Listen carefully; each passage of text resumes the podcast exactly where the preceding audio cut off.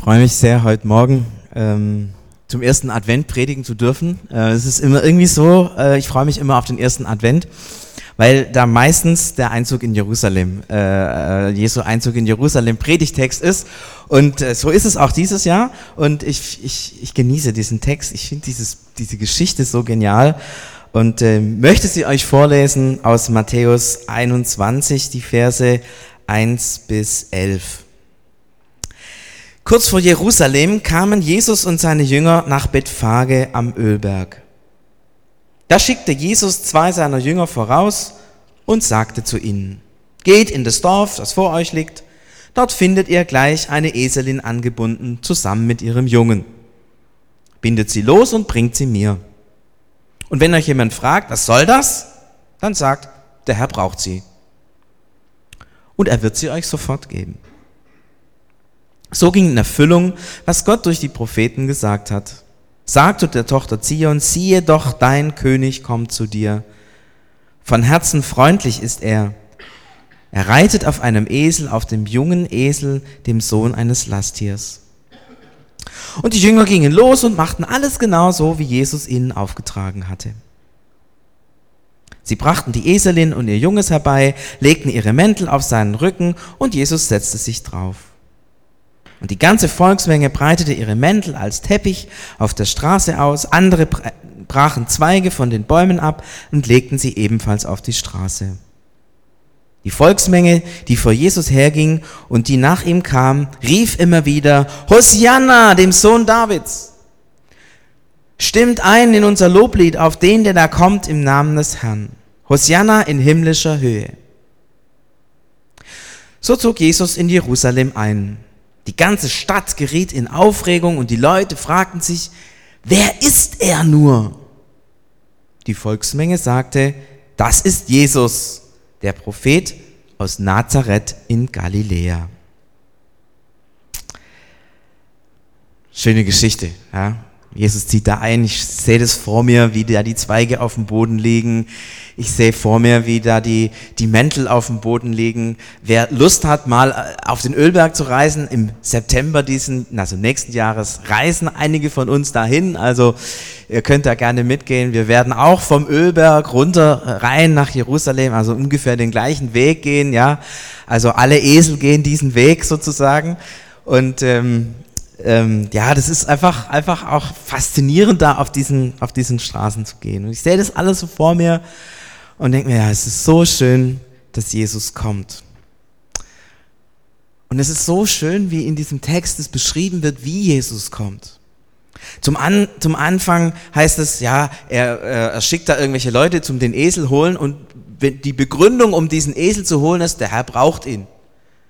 Ich denke mir jedes Mal, krass, ja, wenn jetzt jemand zu mir kommen würde und mein Auto mitnehmen würde und sagen würde, der Herr braucht's, ähm, hätte ich vielleicht den einen oder anderen Einwand, aber in dem Fall muss es irgendwie offiziell äh, irgendwie ganz klar gewesen sein, ja, der Herr braucht's, also nimm den Esel, nimm, nimm diesen, dieses junge Tier da noch mit und ähm, gebraucht's gut.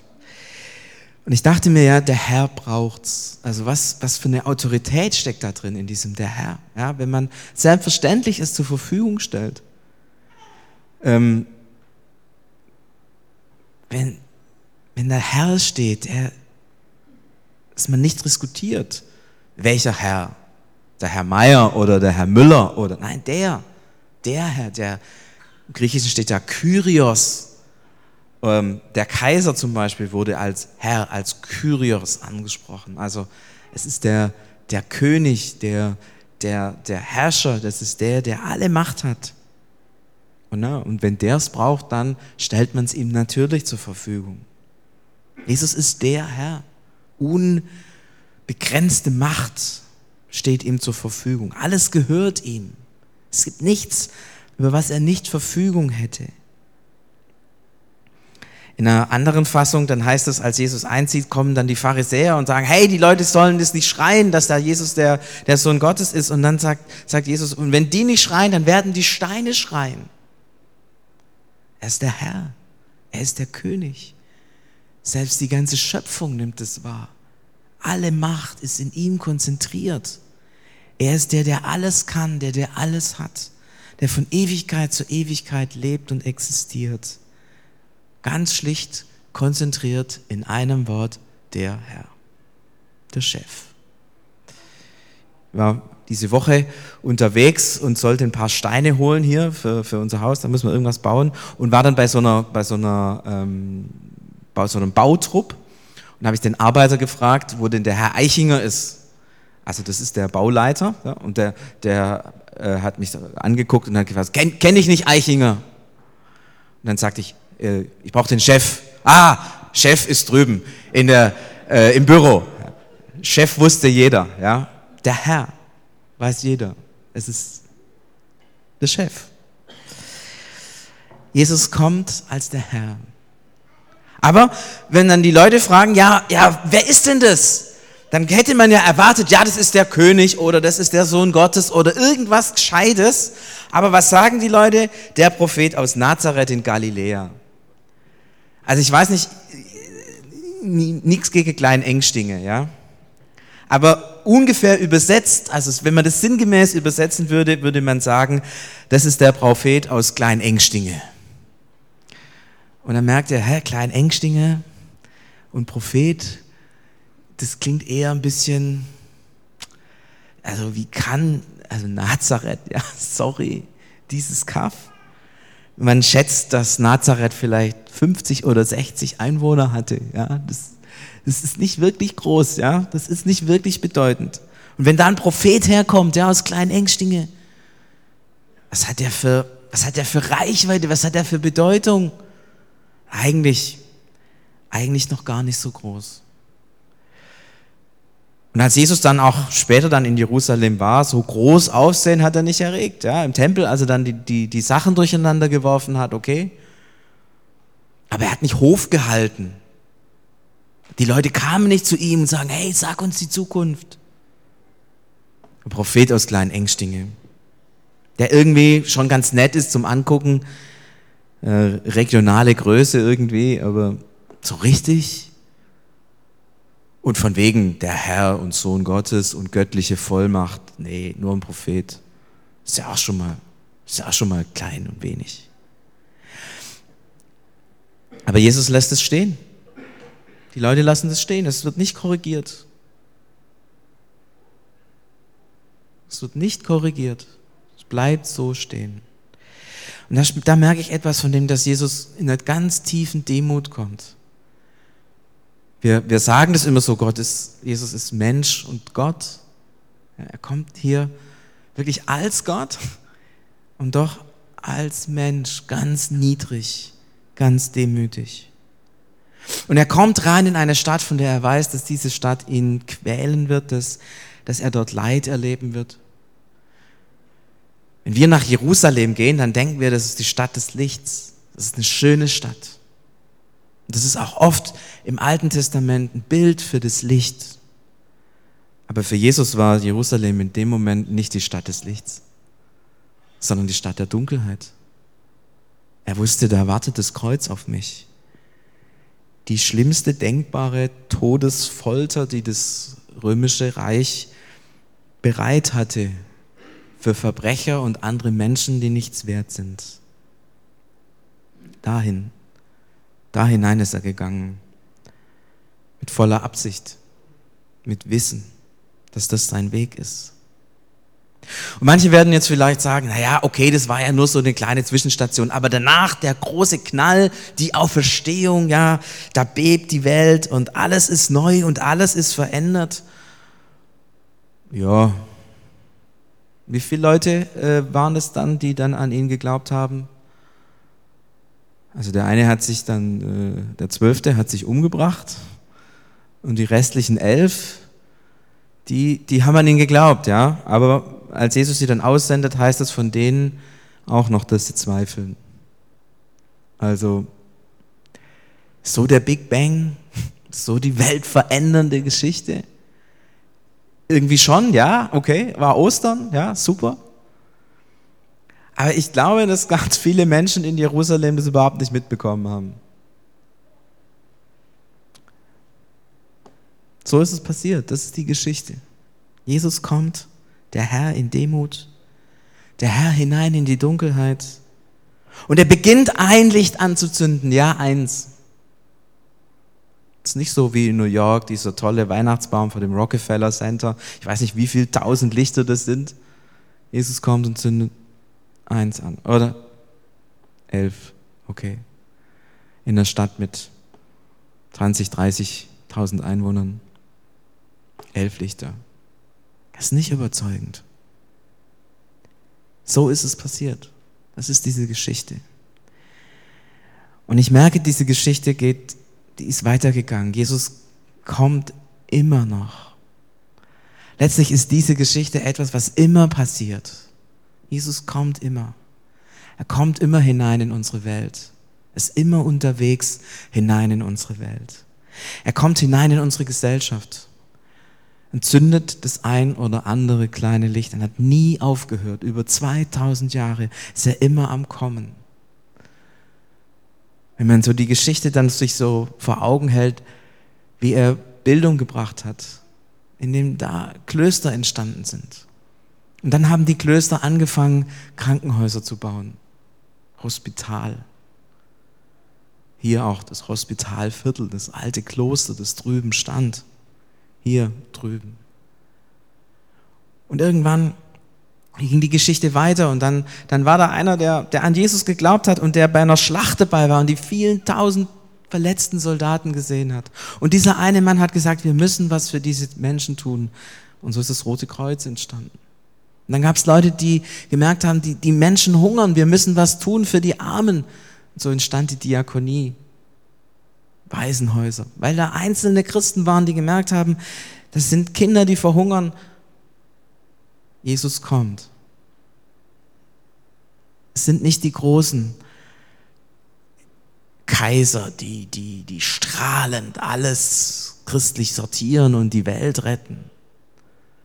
Jesus ist gekommen in diese Welt und hat da und dort Neues angestoßen, etwas verändert etwas neu gemacht.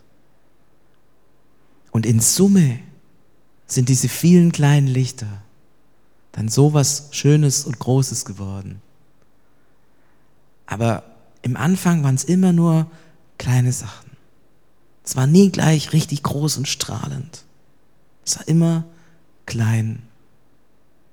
Aber weil er immer kommt, immer immer die, den Schritt in die Welt geht, immer den Schritt zu den Menschen geht, kontinuierlich, 24-7, 2000 Jahre, jeden Tag, seine Bewegung. Und das gilt nicht nur für diese Gesellschaft, für diese, für unseren Staat oder, oder für, für die Menschheit. Es gilt auch im Kleinen für, für den Raum, in dem wir wohnen. Familie, das Haus, den Arbeitsplatz, Jesus ist immer, kommt immer hinein. Tag und Nacht. Ist immer am Kommen. Er, er kommt immer wieder in dein Haus immer wieder in deine Familie hinein. Und es ist auch nichts, das ist auch nichts so super Großes, ja, das, da, da, da, da, wackelt nicht, da wackeln nicht die Wände oder das ist nicht, dass dann auf einmal alle sagen, oh, was seid ihr für eine tolle Familie oder so, bei euch liegt sichtbar der Segen Gottes oder so. Das das ist doch gar nicht. Und doch, wenn ich in unsere Familie reinschaue, dann, dann sehe ich, dass, dass meine Kinder beten, dass sie an diesen Jesus glauben. Und dass sie tief in ihrem Herzen etwas verstanden haben, wer dieser Gott ist. Und es ist nicht was Großes gewesen, sondern es ist was, was kontinuierlich passiert ist. Kontinuierlich ist dieser Jesus eingesickert. Kontinuierlich eingesickert in unsere Herzen, in unser Leben, in unser Miteinander, kontinuierlich. Da haben wir viel falsch gemacht. Ich kann euch sagen, auch in unserer Familie gibt es jede Menge Dunkelheit. Ist vielleicht nicht ganz so schlimm wie in Jerusalem, wo sie Leute zu Tode gequält haben. Ja? Sie leben noch, hurra. Aber, aber da gibt es auch viel Dunkelheit. Es ist kontinuierlich dieser Jesus gekommen. 24-7. Ich weiß nicht, in welchen Bezügen du lebst, Schule, Arbeitsplatz, an der Uni. Auch da 24/7. Er ist unterwegs. Er kommt hinein. Ich weiß nicht, wie viel Licht da bei dir ist oder wie viel Dunkelheit. Dass du manchmal das Gefühl hast, hey, da, da bewegt sich gar nichts. Es ist nur so wenig, was ich sehe. Ich kann kein Zeugnis sein, weil, weil ich selber manchmal auch in diesem, in diesem Ding auch versage. Aber stell dir vor, es ist diese Stadt Jerusalem und Jesus kommt hinein. Und er kommt und kommt und kommt. Immer wieder aufs Neue. Und er kommt auch nicht so, dass alles gleich strahlend ist und dass die Leute sagen, oh, da, da, da kommt Gott und verändert alles. Kleine Lichter, kleine Veränderungen, kleine Schritte. Nicht der Big Bang, der alles auf einmal neu macht, sondern kontinuierlich. Jesus kommt. Jesus kommt. Und so kontinuierlich kommt er auch in dein Leben. Jeden Tag, jede Minute, immer unterwegs. Jesus ist der, der kommt. Er tritt immer wieder ein, immer wieder aufs Neue. Und auch in mir gibt es das und wahrscheinlich auch in euch, diese Dunkelheit, diese Schwachheit. wie gut, dass Jesus immer wieder aufs Neue kommt.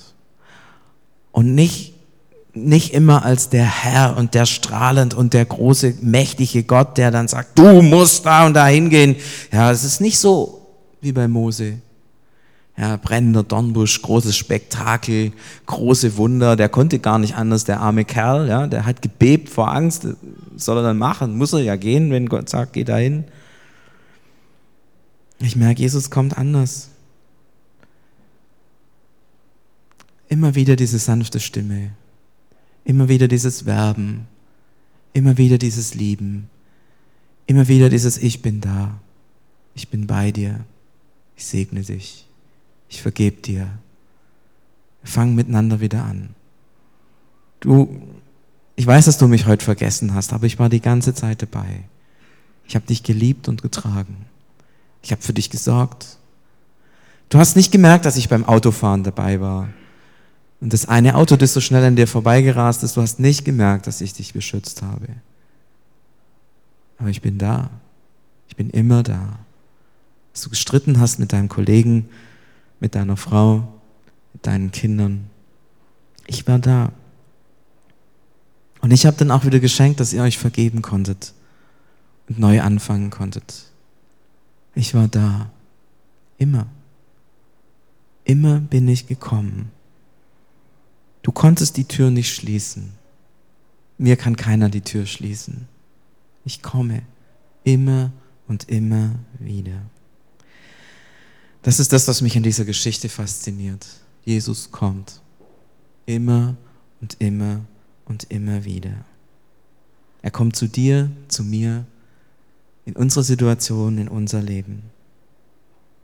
Und weißt du, er wird nicht müde zu kommen.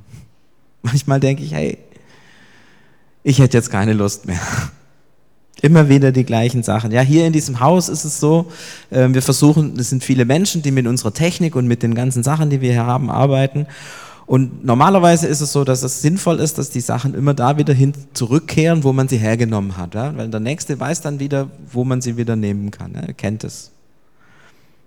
Aber das funktioniert halt nicht. Ja? Und dann denke ich mir jedes Mal, warum funktioniert das? Und immer und immer wieder sage ich das. Und irgendwann werde ich dann auch wütend und denke, ist mir das irgendwann scheißegal. Ja, und dann bin ich so richtig, aber Jesus, äh, ich mache immer wieder die gleichen Fehler, wisst du das? Und Jesus kommt und sagt, ich bin da, ich vergebe dir. Und dann geht die Tür auf und er kommt rein, der macht sein Licht an. Und es ist so gut, dass er immer kommt. Und es ist so gut, dass er nicht frustriert ist, dass er nicht müde wird zu kommen.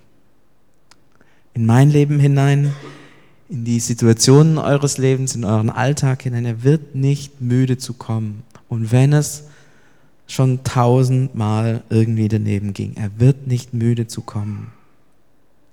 Und ist er hat auch keinen Ekel.